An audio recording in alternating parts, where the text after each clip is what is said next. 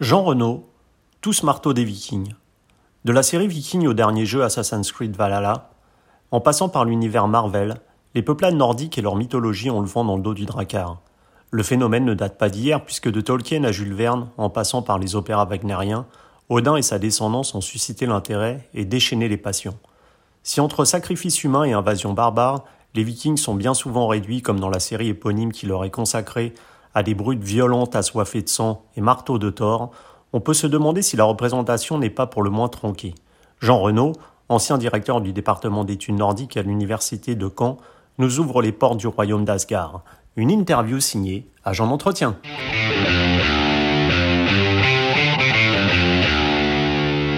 Jean Renaud, bonjour. Bonjour. Alors si l'on devait donner une définition euh, qui, à vos yeux, semblerait la plus juste possible pour définir euh, ce qu'est ou ce qu'était un viking, quelle serait justement cette définition? Euh, Un viking, en norrois viking, c'est euh, au sens premier du terme, un ancien Scandinave, un Danois, un Norvégien, un Suédois, euh, qui s'embarque avec d'autres pour mener une expédition viking, Fara et Viking, donc une expédition maritime, guerrière, dans le but d'acquérir des richesses. Euh, d'ailleurs, le mot viking n'a commencé à être utilisé en français qu'à partir du, du 19e siècle. Mmh. Auparavant, depuis le Moyen Âge, on disait toujours les hommes du Nord, hein, les Normands, les pirates normands. Alors malheureusement aujourd'hui, le mot a pris un deuxième sens, beaucoup plus large. Euh, quand on dit les Vikings, on désigne généralement l'ensemble de la population scandinave qui a vécu à l'époque des expéditions vikings, c'est-à-dire de la fin du 8e siècle au milieu du 9e, mmh. euh, du 11e, pardon. Euh, donc ça prête à confusion, car ces gens-là n'ont pas tous été des guerriers vikings, évidemment. Et si on parle par exemple de, je sais pas, de, de ce que mangeaient les Vikings, euh, eh bien, il ne s'agit pas simplement de la popote à bord des navires, hein, c'est sûr.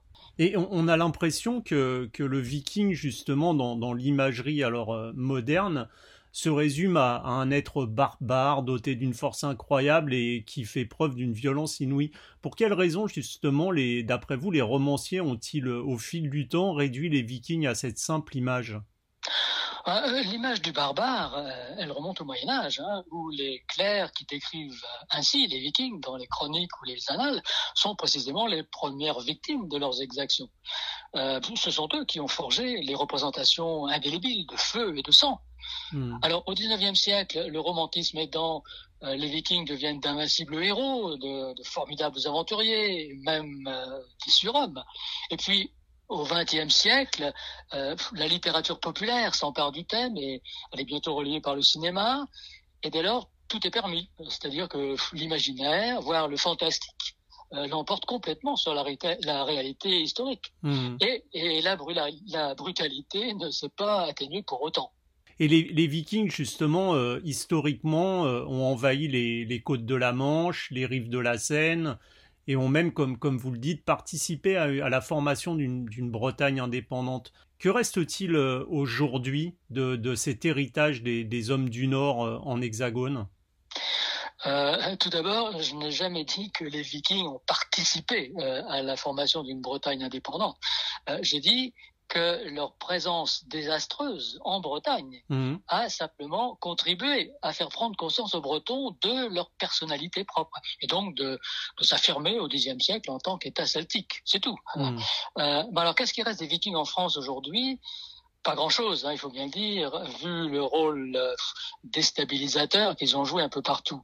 Sauf en Normandie, euh, qui leur a été concédé en 911 par le roi Charles le Simple, et où ils se sont établis durablement et se sont parfaitement intégrés, hein, preuve s'il en est qu'ils n'étaient pas de simples barbares. Bon, en tout cas, ils y ont laissé un, héritage, euh, notamment de très nombreux noms de lieux, qu'ils ont donné euh, à leur habitat, par exemple, comme tous ces noms qui se terminent en to, hein, comme par exemple euh, Ketto, qui est devenu le nom d'un village, mais qui était à l'origine celui d'une ferme en norrois Toft. Donc Ketilstoft, c'est-à-dire la ferme d'un viking qui s'appelait Ketil. Hmm. aussi des noms euh, à des, euh, des, éléments du paysage, comme les noms en bec, hein, du norrois Becker, un ruisseau. Par exemple, Ulbeck, qui signifie le profond ruisseau. Euh, aujourd'hui, euh, il y a aussi beaucoup de Normands qui portent encore des noms de famille dérivés du norrois, euh, comme Ozouf, Toutain, Turgot. Et puis, et ça concerne toute la France, la Normandie a aussi servi d'intermédiaire pour l'emprunt en français d'une cinquantaine de mots norrois.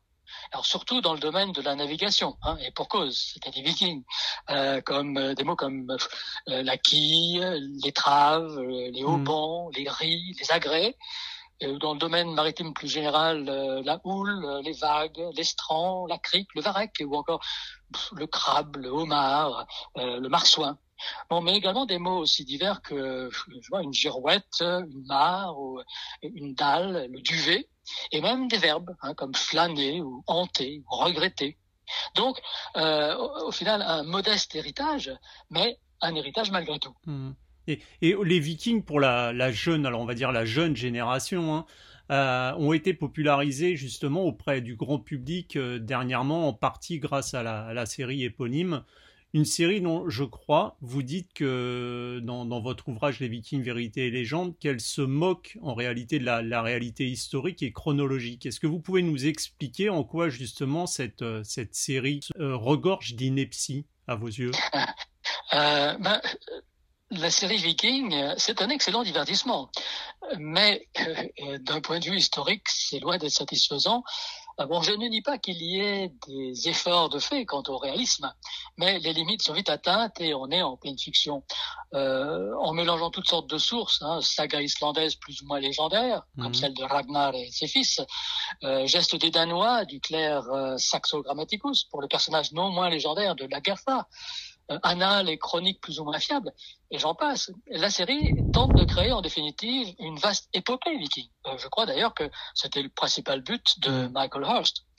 Euh, le mode de vie et l'habitat au début de la série sont plutôt bien introduits, encore que tous les paysages soient typiquement norvégiens et qu'on reste dans le flou quant à la localisation en Scandinavie. Une partie de l'action est pourtant censée se dérouler en Suède si j'ai des doutes sur certaines coiffures, euh, les vêtements paraissent à première vue plutôt réussis, mais il y a des incohérences et même des coupes vestimentaires presque modernes. Hein. Euh, je me demande aussi pourquoi tous ces guerriers combattent tête nue. Pourquoi beaucoup devraient porter des casques en cuir pour se protéger? Et pour ce qui est des affaires de justice, on n'avait pas uniquement recours à la peine de mort et au duel. Hein. On pratiquait avant tout les compensations, voire le bannissement pour les crimes les plus graves. Euh, s'il faut illustrer les aberrations chronologiques, euh, je pourrais prendre euh, l'épisode du siège de Paris. Mhm. Dans la série, dans la série, on y voit côte à côte Ragnar et son frère Rollo. Rollon. Mhm. Historiquement, il y a eu plusieurs attaques contre Paris. La première en 845 par un véritable chef danois du nom de Ragnar, qui est mort de, de dysenterie à son retour au Danemark et la dernière, 40 ans plus tard, avec le fameux siège de presque un an, sous le commandement d'un autre Danois, Siegfried, et auquel le Rollon historique a peut-être participé. On n'est pas sûr.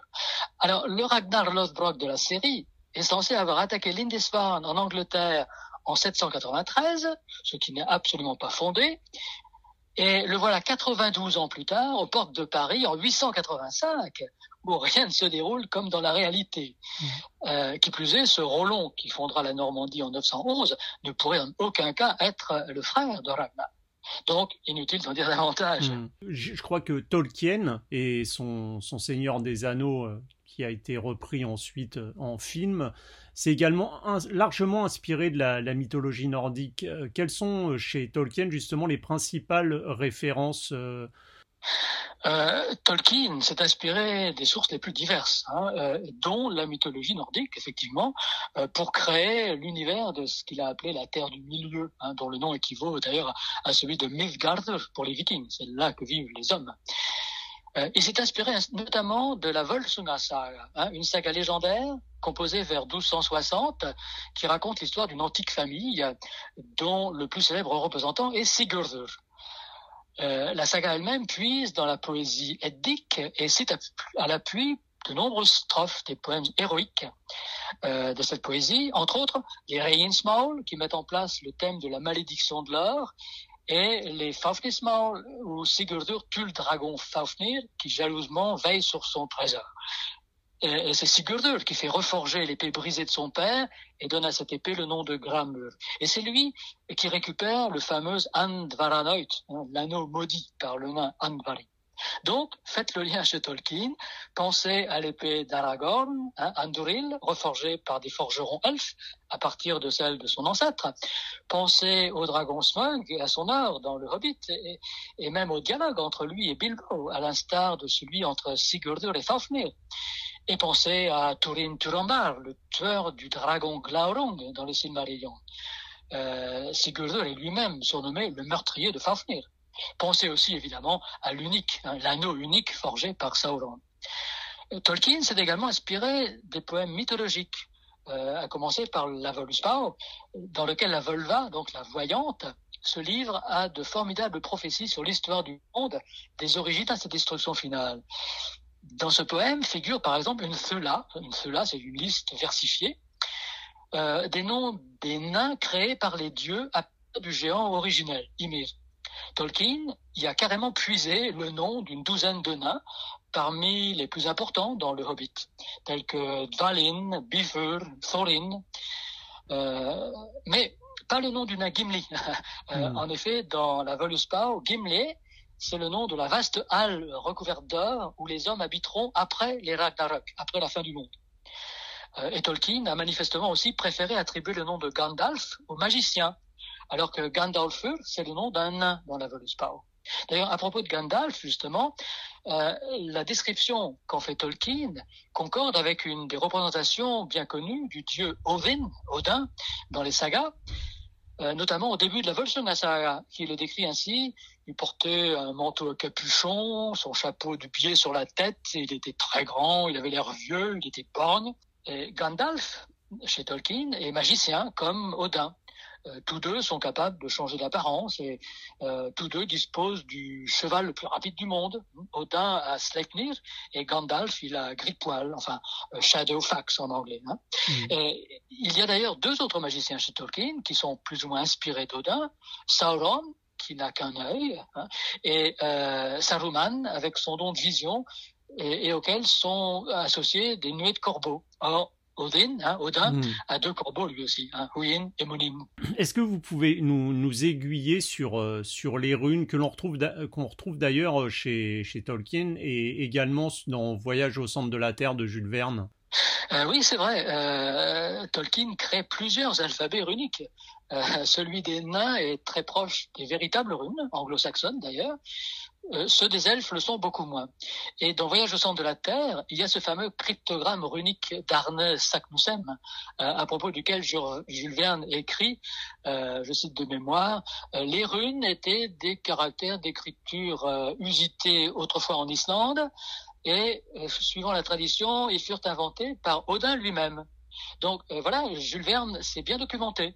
Hmm. Euh, certes, il ignore qu'il existe bien moins d'inscriptions runiques en Islande qu'ailleurs en Scandinavie, mais effectivement, euh, selon un poème éthique, les Havamaul, euh, Odin acquiert la connaissance des runes au terme de son auto-sacrifice sur l'arbre du monde, sur Yggdrasil, en y restant pendu durant neuf nuits, transpercé par une lance.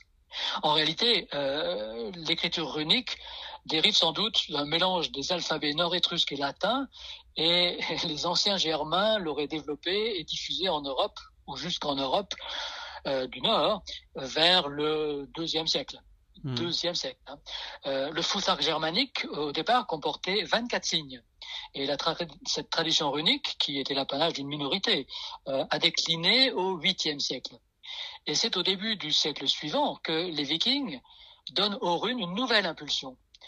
Euh, le Futhark scandinave est réduit à 16 signes et il devient leur écriture. On a des textes plus longs, ils sont gravés avant tout dans la pierre, mais aussi le métal et le bois. Et, finalement, ce sera l'introduction de l'alphabet latin en Scandinavie, euh, à partir du XIe siècle, qui sonnera le glas de l'épigraphie runique. Mmh. Ce qu'il faut bien comprendre, c'est que les runes constituent une écriture, hein, que, ce que ce ne sont pas en soi des signes magiques. En revanche, on rencontre beaucoup de formules, souvent incompréhensibles, ou des mots, ou même de simples runes, euh, seules ou groupées, dont l'allusion à des fins magiques euh, ne fait absolument aucun doute. Justement, vous, vous évoquiez euh, Yggdrasil. Est-ce qu'on sait exactement comment sont, agencés, on va dire, orchestrés ces, neuf mondes de la mythologie nordique qu'on retrouve dans les branches et les racines de, cet arbre des mondes? Euh, oui, euh, dès la deuxième strophe de la Völuspá, c'est toujours ce poème éthique que je cite, euh, la Völva, donc la voyante, dit ceci. je me rappelle neuf mondes, neuf étendues immenses, et le glorieux arbre du monde enfoncé sous la terre. Voilà. alors cette notion de neuf mondes et surtout leur localisation demeure quand même extrêmement floue, car les sources dont on dispose s'accordent très mal entre elles. Alors Yggdrasil, ça c'est important, c'est un frêne dont les branches s'étendent au-dessus du monde entier et dominent le ciel. Euh, il est soutenu par trois profondes racines. Et selon les Grimnismal, encore un peu amédique, euh, la déesse des morts demeure sous l'une de ces racines, les géants du givre sous une autre, et les êtres humains sous une troisième. Donc on a une vision du monde dont Yggdrasil fait figure d'axe vertical. Ça, c'est très bien. Euh, seulement Snorri, qui semble laisser libre cours à son imagination, complique la disposition des racines dans sa Gilvagening, hein, dans son Edda, et il en fait, il en fait aboutir une chez les As, dans le ciel. Alors comment comment imaginer ces neuf mondes euh, euh, Bon, si vous voulez, euh, au niveau de la première racine, il y aurait Midgardur, le monde des hommes, entouré par une mer primitive dans laquelle vit ce fameux redoutable serpent, Jormungandr. Hein. Ensuite, il y aurait Osgardur, donc le monde des As, relié à celui des hommes par un pont, symbolisé par l'arc-en-ciel. Et puis Vanaheimur, le monde des vannes, mais c'est seulement, il est seulement cité par Snorri. C'est uniquement par opposition à celui des As, qui sont les, en réalité, As et Van sont les deux familles divines. Et puis euh, Céleste également, et toujours uniquement selon Snorri, euh, qui serait le, monde des elfes clairs. Alors, au niveau de la deuxième racine, on pourrait avoir, on aurait euh, ben, nécessairement Utgardur, qu'on appelle aussi Jotunheimur, c'est le monde des géants, les, les, géants des montagnes, les géants du givre. Et puis au niveau de la troisième racine, eh bien c'est Hell, hein, le monde souterrain des morts, qui n'a rien à voir avec l'enfer. Hein, c'est pas un monde chaud, un monde froid. Euh, ceux qui ne sont pas tombés au, combat, hein, euh, les autres partent au Valhalla. Et Niflhel, que Snorri pour sa part associe à Niflheimur, c'est un nom qui n'existe pas dans les poèmes éthiques, et euh, qui se situe profondément, euh, euh, vraiment euh, très profondément en dessous de Hell. Alors, en adoptant ce schéma-là, euh, je ne sais même pas exactement moi-même où situer Muspelsheimer, euh, le monde du feu, uniquement cité par Snorri aussi, c'est là que vit le terrible géant, le géant Surtur. Et si Odin est, le plus puissant de cette demeure des dieux qu'est Asgard, Thor, son fils et son célèbre marteau, en est visiblement, enfin aujourd'hui, le, plus célèbre. Est-ce que vous pouvez nous expliquer un petit peu l'importance de ces dieux et de euh, clés de voûte de cette mythologie nordique? Oui, euh, le principal rôle d'Odin, c'est d'essayer de préserver l'équilibre cosmique, hein, de veiller sur le monde. Voilà pourquoi il rassemble dans sa vaste halle, comme je disais tout de suite, euh, le Valhalla, en fait la Valhut, hein, euh, les meilleurs guerriers tombés au combat, qu'on appelait les Einherjar, ceux que choisissent les Valkyries afin que le moment venu, ils se battent aux côtés des As, des dieux, contre les forces du chaos, c'est-à-dire les géants et autres monstres. Euh, la puissance d'Odin, d'Odin euh, très liée à la mort, suscite une certaine angoisse. Hein. Euh, c'est une divinité élitiste, très cérébrale, qui est située bien au-delà du bien et du mal. Et heureusement, il est complété par son fils, enfin un de ses fils, Thor. Thor, Thor c'est avant tout un combattant. Dans les mythes qu'il concerne, hein, très haut en couleur, euh, il est constamment opposé au géant qui redoute son fameux marteau magique, Mjolnir, avec lequel il en a exterminé plus d'un. Euh, un, marteau, un marteau qui provoque aussi euh, le tonnerre quand il l'agite dans son char tiré par deux boucs en, route pour Utgarder, le monde des géants. Alors Thor, c'est un grand gaillard rond, c'est comme ça qu'on l'imagine, hein, mm. que les Vikings l'imaginaient, courageux, bon vivant. Euh, il incarne leur idéal. Hein, euh, il est à l'image de ces Vikings. Euh, il leur apporte sa protection et même la pluie fécondante avec l'orage. Euh, donc il ne fait aucun doute qu'Odin est avant tout le dieu des rois, le dieu des grands chefs de guerre, euh, il se plaît à attiser les conflits et il est aussi celui qui assure la victoire à ses protégés. Mais Thor, au contraire, c'est le dieu des Binders, hein, le commun des Vikings, le dieu protecteur dont ils ont longtemps porté le marteau en guise d'amulette. Et je crois que justement la, mythologie nordique était surtout euh, transmise euh, oralement. Et sont, je crois, les, chrétiens arrivés en Scandinavie au, Xe siècle qui ont abondamment documenté par écrit cette mythologie. Oui, enfin, ce ne sont pas les chrétiens arrivés en Scandinavie, c'était les Scandinaves hmm. chrétiens. en, Scandinavie, il faut attendre la, fin de l'époque viking pour disposer de, documents écrits. Hein. les plus anciens ne remontent pas au-delà du, du XIIe siècle, et leurs auteurs sont chrétiens. Euh, on peut prendre l'exemple euh, de Snorri. Hein, j'ai déjà cité plusieurs fois Snorri. Euh, il était islandais et l'Islande est chrétienne depuis plus de deux siècles quand il rédige cette Edda, hein, donc un ouvrage en prose. On est vers 1225. Il a reçu lui-même une éducation chrétienne qui a bien pu altérer sa conception du paganisme, mais son but c'était d'évoquer la mythologie ancestrale, les, figures poétiques des skalds, des poètes de l'époque, afin d'en assurer la pérennité. Et la première partie de son ouvrage, donc cette euh, est en réalité un, récit savamment composé. Il, s'efforce de rendre cohérentes ces différentes sources poétiques, qu'elles soient majeures ou tout simplement fragmentaires, sur lesquelles il s'appuie et euh, qu'il cite euh, ou qu'il interprète euh, souvent d'ailleurs à l'occasion. Donc, il est évident que euh, la persistance des anciens mythes est remarquable dans la culture médiévale islandaise. Et, quels sont les principaux euh, textes justement de cette mythologie nordique? Oui, alors en premier lieu, c'est la poésie eddique. J'en ai aussi beaucoup parlé. Euh, la majeure partie de ces poèmes, il y en a une trentaine, est, regroupée, est regroupée dans un manuscrit du XIIIe siècle qu'on appelle le Codex Regius. Ce sont des poèmes anonymes dont la composition orale, évidemment, euh, s'est échelonnée sur près de cinq siècles, surtout en Islande et, en Norvège. Euh, et ils sont classés dans le manuscrit en poèmes mythologiques, d'une part, et en poèmes héroïques, d'autre part. Alors les poèmes mythologiques, comme la Voluspa euh, ou les Havamaul, euh, évoquent le monde des dieux, sont une mine d'informations sur les grands mythes nordiques. les poèmes héroïques traitent des héros héros de ce qu'on pourrait appeler l'Antiquité germanique. Hein, beaucoup concernent justement les légendes de Sigurdur et de son épouse Gudrun. Mais il y a aussi euh, la poésie skaldique. La poésie skaldique, une autre forme de poésie intimement liée à la mythologie, elle aussi. À la différence de la poésie eddique, euh, enfin, euh, elle est, elle est l'œuvre d'auteurs généralement connus. Hein. La poésie eddique est anonyme. Ce sont des skalds, des poètes, qui tantôt célèbrent un événement, euh, tantôt font l'éloge d'un prince ou d'un roi. Euh, attesté depuis, enfin, dès le 8e siècle, euh, cette forme de poésie est devenue, au fil des temps et jusqu'à la fin du XIIIe siècle, spécifiquement islandaise. Par leur thème, par les, les tournures linguistiques qu'ils emploient, les Skalds nous apportent un riche complément d'informations sur les mythes et les rites D'autant plus précieux d'ailleurs que, euh, enfin surtout lorsqu'ils ont eux-mêmes vécu avant hmm. l'époque chrétienne. Hmm. Dans, dans, le, dans la, la, série Viking, on voit énormément de scènes avec des, des offrandes faites aux dieux, alors qu'ils sont des offrandes tantôt d'animaux, mais également euh, d'êtres humains. Quelle est l'importance de ces rituels de, chez les Vikings? Euh, oui, euh, c'est le bloat. Hein, bloat, euh, en, en, c'est le, sacrifice à un dieu.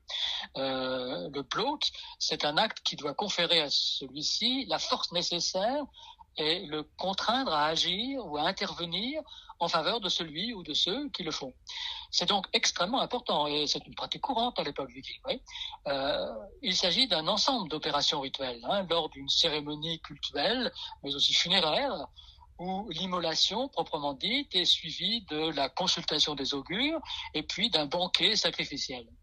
Alors, il y a d'une part des sacrifices euh, saisonniers hein, qui ont lieu régulièrement lors des solstices, par exemple, ou des équinoxes, et d'autre part, à l'échelle familiale ou individuelle, euh, des sacrifices qu'on pratique quand euh, le besoin s'en fait sentir. Alors, à l'époque viking, on sacrifie essentiellement des animaux. Hein. Les sacrifices humains c'était pour l'époque précédente, euh, ils se font de plus en plus rares. Mais c'est vrai que quelques textes en mentionnent et évoquent tel marécage ou telle fosse où l'on sacrifiait des hommes. Et l'archéologie le confirme. Euh, d'ailleurs, c'est la conversion au christianisme qui marquera la fin définitive de tout ça. Ce mois-ci est sorti le, alors un jeu vidéo euh, très en vogue, qui est une suite d'ailleurs, qui s'appelle Assassin's Creed Valhalla dont le héros est, un viking. Il y a également nombre de groupes nordiques de musique métal qui se réfèrent à leur, à leur origine viking, sans parler euh, de la série Marvel qui a repris Thor et, Loki dans ses films. Comment expliquer que cette mythologie nordique soit encore aussi présente et porteuse actuellement? Euh, je crois que c'est inexplicable. Mais ça m'étonne pas vraiment. Euh, les jeux vidéo, par exemple, euh, remettent au goût du jour les quêtes héroïques et les, pratiques magiques des Vikings. Ça ne, ça, ne, se fait pas sans perte ni contresens, évidemment, et malheureusement. Mais pour les millions de passionnés, ce sont les réminiscences modernes de l'une des plus belles mythologies de l'humanité, hein, puisque le viking guerrier conquiert, euh, sous cette forme stéréotypée au possible aujourd'hui, le monde entier. Et euh, on peut même en quelques clics le transformer en guerrière viking dans Assassin's Creed. Hein. Mmh. Donc le mythe viking euh, a tout simplement la vie dure, je crois. Bien écoutez, Jean Reynaud, merci beaucoup pour ce témoignage et ces indications sur les vikings et la mythologie nordique. Avec plaisir.